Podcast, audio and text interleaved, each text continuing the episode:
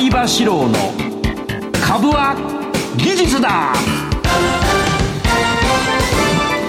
皆さんこんばんは相場志郎です。リスナーの皆さんこんばんは金井憧れです。この時間は相場志郎の株は技術だをお送りしていきます。相場さん今日もよろしくお願いします。はい、ます。今日から毎週木曜日の5時20分からの放送となりました、今日は火曜日じゃないね。はい木曜日です、ね、木曜日だ。しゃべくりカブカブさんの後に しゃべくりカブカブの後に引っ越し、はい、お引越ししてきました、うん、そうですねあのー、なんかねこうスタジオも変わって、はい、えー、気持ち新たにそうですね、この番組をね、はい、ちょっと頑張っていこうかなと、はい、いうことなんですがリスナーの皆さんに、えー、お伺いしたいんですが、はい、信用取引の口座をお持ちかどうか、で、まあ、この番組を聞いてる方は私の本を読んでる方とか、はい、えー、ねえー、一度はセミナーを受けた方だから信用口座をお持ちだと思うんですがこの間証券会社の役員と飲み会がありまして、はい、で信用俺空売り得意なんだよと。で俺の全財産の6070%は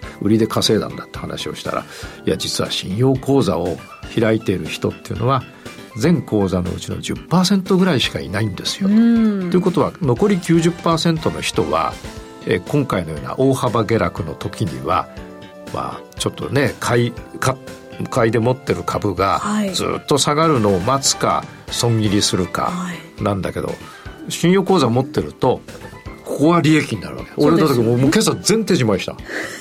すんげえ儲かった。金も取ってます。金ずっと後で説明するけど、はい、金も取って原油も取ってうんとあの足引っかいてやったあのかさぶたも取ったよ。ようやく取れました、うん、全部取ったよ すっきりですね。すっきり。ぜひねあの信用信用口座を一回作っといた方がいいですね。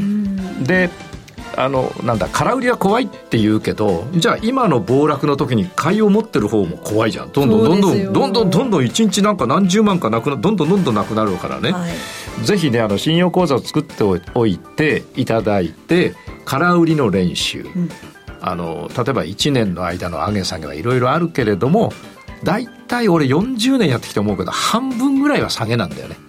おおそうなんですね。40年やってきてまだ生まれてないでしょ？そうですねびっくりしたさっきあの生まれ年聞いて、はい、もう俺大人で大人ってか社会人でしたよ、はい、ぜひねあのあまあなだからちょっとねあのあこあれちゃんも講座を作る時はぜひ信用講座を開いて練習をしておいていざという時には空売りができるように、はい、ということでなんか俺どうして10%なんですかね？みんなだからあの要するに例えば100万円入れといて300万円までレバレッジを効かせるとかこれはやっぱり危ないと、はいうん、あるいは空売りをして、えー、上がっちゃったとこれは危ないと。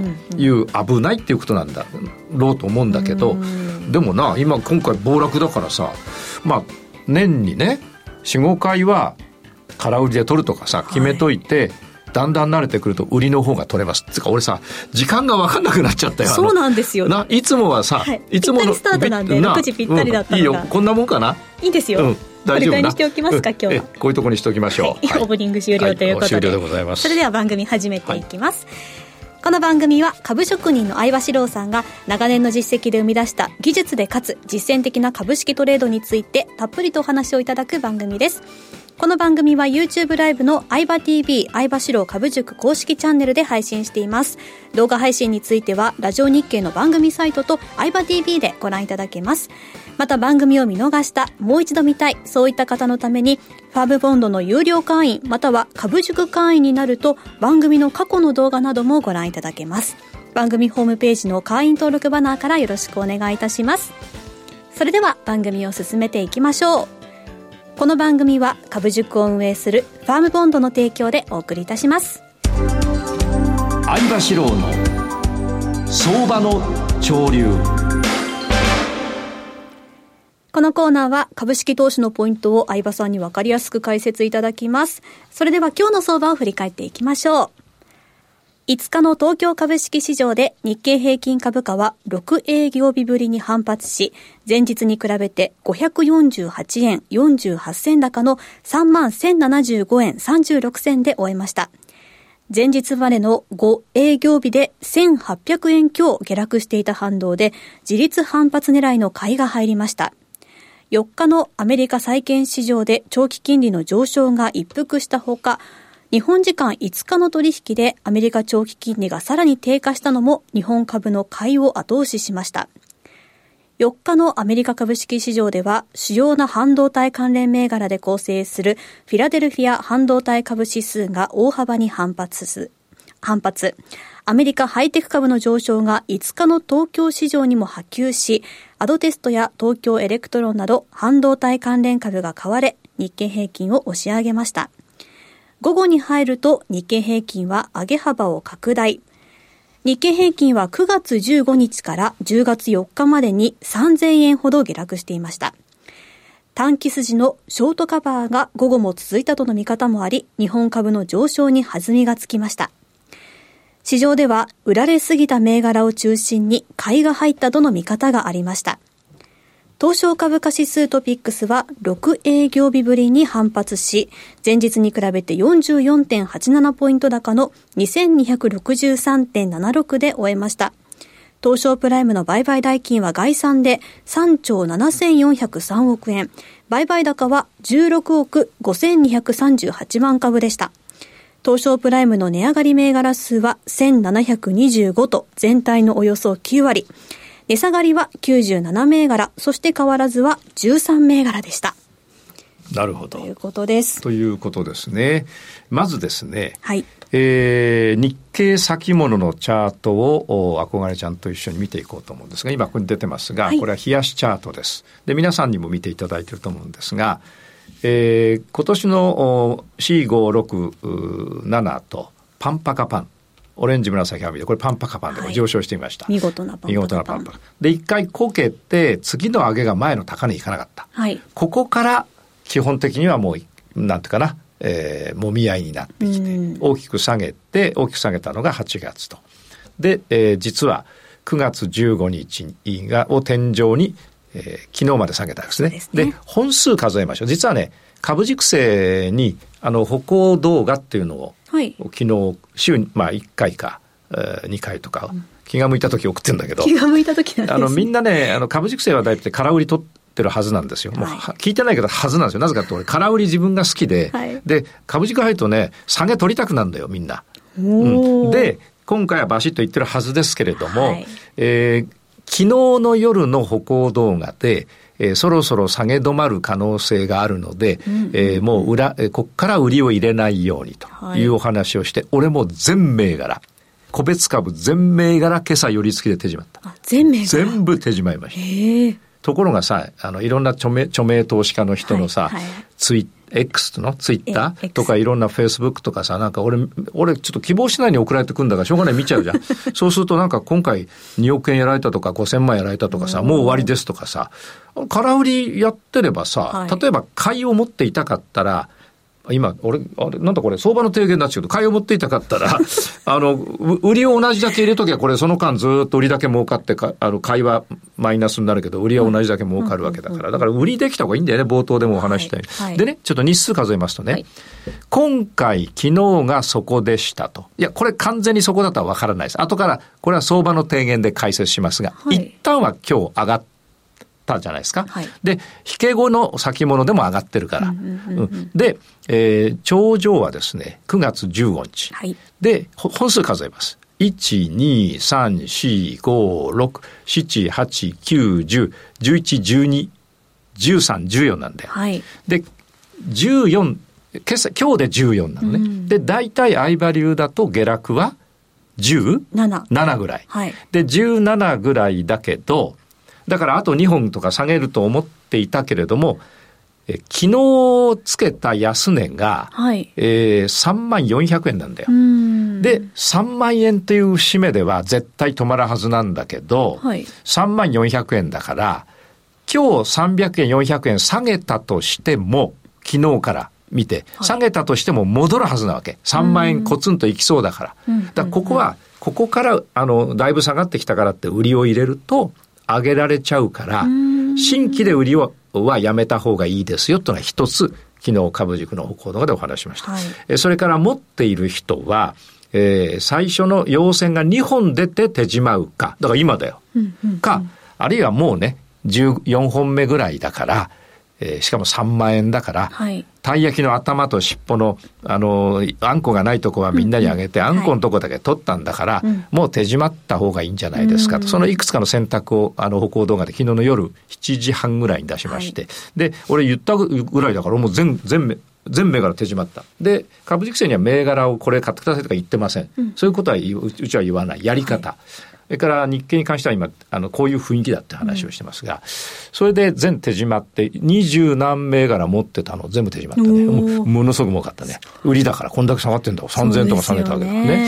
それで、この番組でもお話してるんだけど、日経先物が大きく下げた時は、個別銘柄も同じように全部下げる。大きく下がった時大きく下がった時ほとんど下がるって番組でお話したと思うんだよね。はい、うん、で、えー、例えば普段は、日経が下がったり上がったりしてる時例えば3日下がって2日上げてとか、そんなやこういう暴落じゃない時は個別銘柄は日経とは関係なく、あの、なんだ？それぞれの動きを、それぞれの動きをするわけです。はい、今回は全部だから、はい、どんなに有料銘柄であっても、やっぱり基本下げると、うん、そういう方針だと。はい、で、14本目になったので、えー、手締まいましたと。じゃあ次の問題だけど、うん、これさ、ちょっと少し長いスパンで見てみると、はい、まあ、天井圏から崩れてきて、うん、今年の前半なんていうのはさ、あの、完全なパンパカパンだけど、はい、もうこ、えー、6月以降はもう、もみ合いだよな、上の方で下がったり、下がったり上がったりしてるだけで、でね、結局高値更新はなかった。はい、そういうことをしてる間に、オレンジを割っただよ。お気づいたら終わってました。そうするとやっぱりね、はい、位置としては良くない。例えば上、上の方にいた時は、あの、なんだ、高層マンション、なんつうのあれ、でかいやつ。はい。なんだあれ、タワーマンション。タワーマンション。タワーマンションの上の方に住んでたんだけど、はい、なんかいろいろ仕事失敗して、今もうさ、あの、このもう、オレンジの下で暮らしててさ、俺の大学時代のさ、なんか1ヶ月5万4千円ぐらいのアパートに住んでるような状況だよ、株価がね。で、これどうなるかっていうと、これ、今までオレンジの下にいたのは今年の3月以来だから、この後上がったとしても、一気に前の高値まで行くのは非常に厳しい。はい、えー、ですから、一度上げて、どこまで上げるかとおそらく3万1500円、えー、あるいはね、えー、3万2000円になると思うんだけど、ただね、これもう昨日これだけ陽線つけて、今現在も陽線だから、はい、俺一回下がるかもしれないな。あ、もう下がりますもう下がって、でももう下がった時に3万4000割らなければ、ここが底値圏になるよね。3万4千円 ?3 万4千円、3万500円。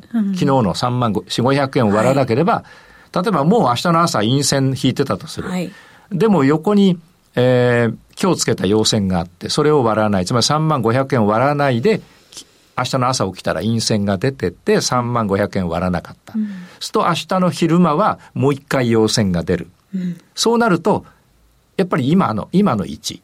今日動いてた陽線のローソク足の始め値と終わりの間ぐらいがちょうど底になる可能性もある。で、もし底になれば上に一回抜けますわ。はい、その時に、まあ前の高値まで行く前にどっかで一回下がるはずだった。そこでダブル底つければ多分もう一回前の高値まで行く可能性があるというような読みですので、はい、えー、日経に関してはこの後のあの相場のなんなんていうの提言で自分で言ってて分かんないけど、はい、おお話ししますが、ここは底値圏で上がったり下がったりが繰り返されるので、それに翻弄されないようにと。それから、買うんであれば、5日線の上に陽線が上がった時。だから今日は大陽線だったけど、5日線の下で動いてますね。はい、でねで、今現在、あの、始まったやつも5日線の下だから、はい、まだ買うのは早いということです。で、あの、上がったり下がったり、陰線が出たり陽線が出たりした後、完全に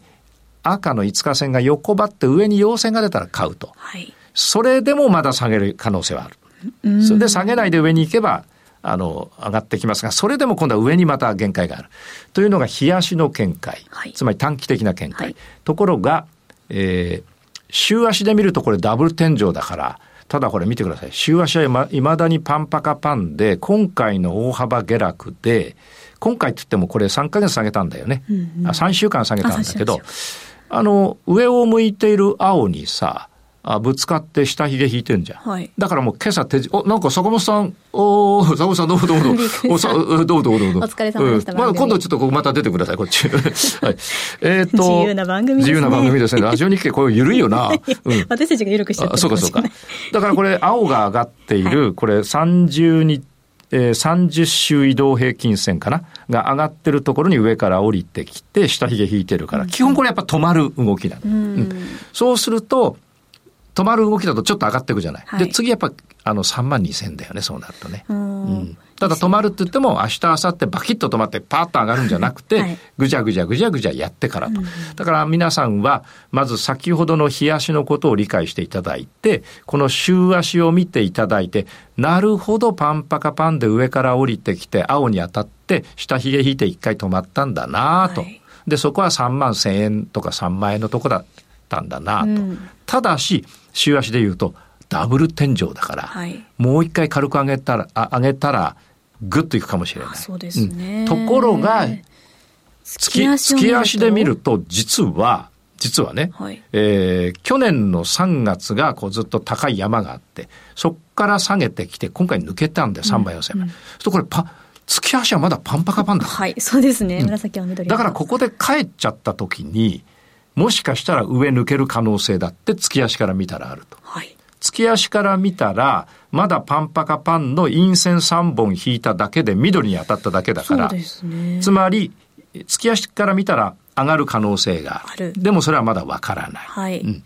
で、週足から見たら、えっ、ー、と、ダブル天井だから下がる可能性が。はい、ということは、月足だともう一回上がる可能性があるんだけど、うん、週足だとダブル天井だから、一回軽く上げて大きく下がる可能性がある。はい、と週足で見るとね、一回軽く上げて大きく下げたら、もう一回今度は月足ベースで上がるってことは、すごく大きく上がるってことなんだよね。うんうんうん、だから、長期と短期の違いで、えー、判断が変わる。で、日足はもうオレンジの下だから、はい、ここで底値圏を作って一回上がると。はい、で、一回上がった時は週足で言うと、えー、っと、一回これ青に当たって戻ったことを意味するし、月足で言うと、えー、緑に当たって戻ったことを意味するから、えっ、ー、と、短期短期で当然行った方がいいいいわけだけど、月足で陽線が出ちゃったら、それは多分結構大きく上がる。そういうことですね。うん、ということだから、この10月の終わり、はい、終わってみて、つまり、今は下げてて、はい、で、今底根作ってちょっと上げてもまた下げるかもしれないけど、10月、蓋を開けて10月が終わってみたときに、10月が陽線だったら、はい、もしかしたら新高値つけるかもしれない。ということになるわけですね。えそういう読みを。で、これはね、あの、予想は外れるかもしれないけど、まあ、また途中途中変えていくわけだから、うん、あの、中間でね、今こうだからこうだからってね。そうそうそうそう、今の段階。はい、だけど、あの、今のような読み方ができると、日々のトレードも、あの、勝てるようになるから、うんうん、今の読み、読みは、それを参考に売り買いするんじゃなくて、はい、読みを練習する、はい、あの考え方に。シミュレーションをしているかしてないかそうそうそう、選手よく覚えてるね、選手ね。それから今まだ時間はこのコーナーあるよな。だいぶたっぷり今やりましたけど、はい。あ、そう。大丈夫ですよ。読んだよな。はい。あと10分あるな。で、今度はゴールド見ていただくと、うん、ゴールドっていうのは金な。はい。えー、ゴールド見ていただくと、だだ下がりです。ダダダッと下がってます。で、これゴールド今から売り入れるとどうなるかと、だいぶ下げた後だから、はい、やっぱりやるんだったら下半身ができて買い。はい、そこからですか。うん、ただし、その後軽く下がるかもしれないから、はい、えー、そこは売りヘッジ。で、次に上がれば売りヘッジを切って買いを足して、だけどガンガン上がるわけじゃない。うん、何日かしか上がらない。はい、これを見るとね。いっぺんにはいかない。いかない。で、月足はやっぱりずっと前からもうずっと天井だ天井だって、やっと天井らしくなってきたな。ゴールド、お前はやっと天井らしくなったな。独り出しせろ。ということだけど、週足はもうオレンジ割ってきましたと。原油は俺ちょっと本気でもうものすごく入れてるから、一回手締まったんだ。はい、うん。だけど、また入れた。また入れたんですね。入れて、短期で3回ぐらい入れたり出したりした。もうだ、高額で軽く入れたり出したりするのに慣れてきた。いうことで、これは本気でやってるんで、ちょっとここではね、あの、うん、また株式線言ってるけどな、まあ、しょうがないよな。はい、それからドル円は、もう、あの、俺お、おとといだから、うん、ドル円、家のテーブルの上で見せたらさ、急にぐわっと下がってさ、俺、これ、なんか財務省がやったか、俺が間違ってなんか売り入れちゃったかって話だけど、まあ、やっぱりあの辺150円ぐらいで、ちょっとやっぱり危ないから、もうドル円やらずに、あの、ユーロなんとかとか、うん。うん、あの、グレートブリテン、ポンドなんとかとか、やった方がいい。あの、ドル円やるとろくなことない。うん、うん。うんということです。はい、で、売り入れるとスワップポイント取られるしね。はい。で、個別銘柄はお話ししたように、日経が大きく下げた時は全部下がって、一旦日経がここ明日あたりでこう横ばいになっていって、えー、来るとですね、日経も少しあの個別銘柄戻してくるものがある。で、戻してくるものは、戻してずっと上がっていくものと途中でこけちゃうものがあるから、はい、戻してくるのは下半身スタート。はい、で、こけるのは逆下半身か、陰線2、3本出たら、だからずっと下半身でずっと陽線だったらもう切らなくていい。だから下半身入れて、途中で陰線が2本とか3本とか出たら、あるいは逆下半身になったら一回手締まると。だからここからはそれぞれの人生を歩んでください。ということだけど、それぞれの人生を歩むけど、スタートは下半身です。今は下半身しかないね。あじゃあ今は分かりやすいですね。今は下半身しかない。ということです。はい、急に聞いた人何話してるんだってなりますけど、ね、この番組は日本経済新聞の ね、はい、至って真面目にお話ししていただいております。はい、以上、相場志郎の相場の潮流でした。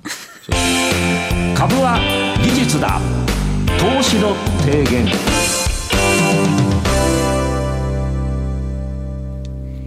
ここでは相場さんにトレードの提言についてお話をいただきます。はい、今日の提言は？今日の提言はですね、下げ止まりについて。はい。下げ止まりっていうのはずっと下げてきて止まるわけだけど当たり前だけど これねそうなんだけど、はい、やっぱりあの、例えば先ほど見ていただいた金ですね。はい。えー、金のように、あの金の冷やしのようにこれずっと下がってるでしょ？で、これね、これどう狙うかっていうと、ずっと下がってきたんだから、はい、どこかでは必ず上がるはずですと。そうですね。うん、必ず上がるはずですと。はいところ、これをまあ自立反発っていうか、うんうん、売りの買い戻しっていうかわかんないけど、とにかく一旦は上がるはずです。はい、これは狙いですよ、まず。皆さんの普通の方が上手になるのはこれが狙いですと。で、じゃあ、えー、その、上げるときに、じゃあ今これを見ていただいて、えー、すぐに下半身にはなんねえよな。赤が下向いてるから。そうですね。うん、そうすると、次陽線が出て、5日線の赤にかかった時に、買いを入れると、2パターン、一つはそのまま上がっていく。はい、えー、かもう一つは、えー、5日線の上に陽線が出たんだけど、買ったんだけど、翌日陰線を引くということがあります。はいはい、で、どれ、どっちが、どっちが多いかってやっぱり翌日陰線引く方が多いですね。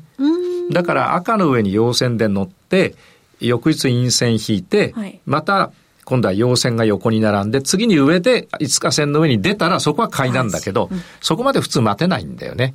うん、だから例えば赤の上に、えー、いつか陽線が出たら、はい、買いを入れてみて、陰線を引いたら同じ数の売りを入れて、はい、両立てにして、はい、下に割り込んだら買いを切って売り、割り込まないで横並んで上に抜けたら、売りを切って買い。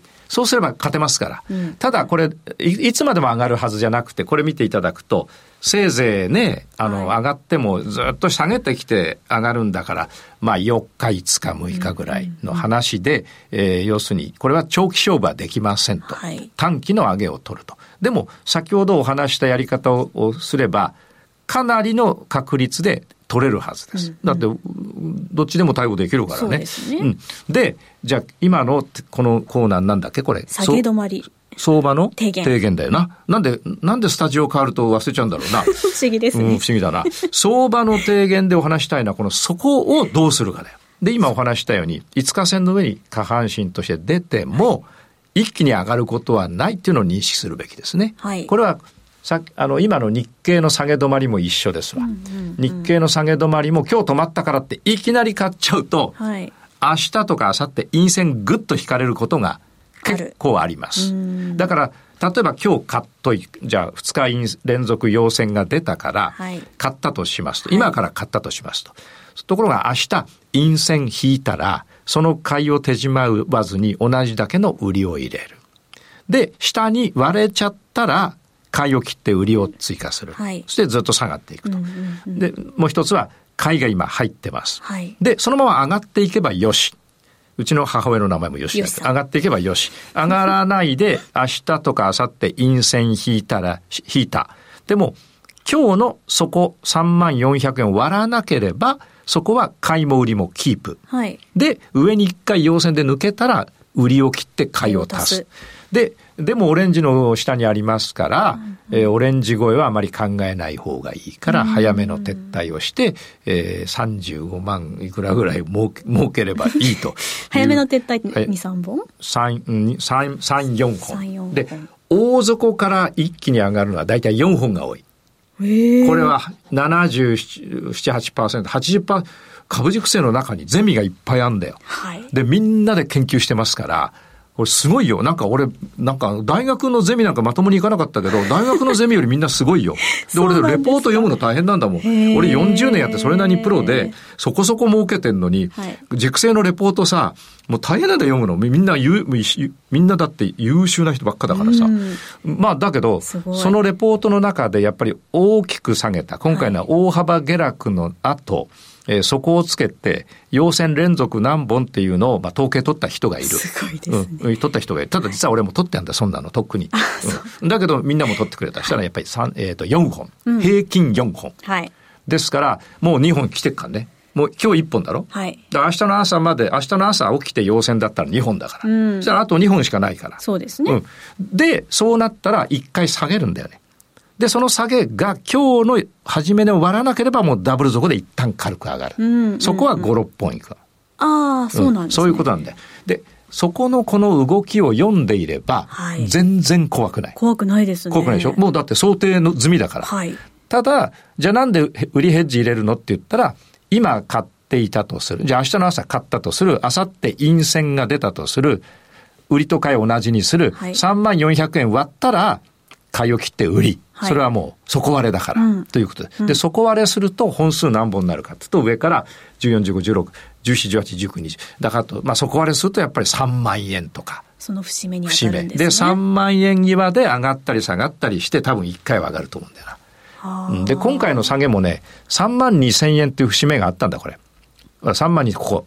ね。3万2千円が9月27、28、えー、28、えー、29、うん、10月2日とこれ3万2千円で並んだんだ。そこ割ったら売り入れりゃ 1, 1本が2本取れるね。はい、そうですね。で、3万2千円ってやっぱり2千円ごとの節目っていうのは日経にとって非常にね。結構しっかり分かりやすいか、ね、分かりやすいんですよ。から3万円というのは1万円ごとの節目ですから、はい、えー、非常にあのそこで止まってぐじゃぐじゃやってもう一回上がることが。ところがぐじゃぐじゃやって下に割れたらもう底なし沼。それから天井だって3万4千円だったから、結局。そうです、ね。2千円ごとの節目ですから。はい、これは、この底の動きというものをよく理解していただいて、頭の中でシミュレーションする。お昼休みにコーヒーでも飲みながら、そうだよな、そこってあの iPad クソじじいが言ってたけど、まあ、ちょっと上がるとやっぱ下がると。で、そこを割れないで、えー、3万400円ぐらいで、陽線が出たり陰線が出たり、4、5日やられるとね、もう買ってる人にとってはね、よかったと思ったらまた下がっちゃうんだそうですね。うん。で、売ってる人にとってはさ、下がったと思ったらまた上がっちゃうんだよ。つまり同じところでボックス券、底値券、これを、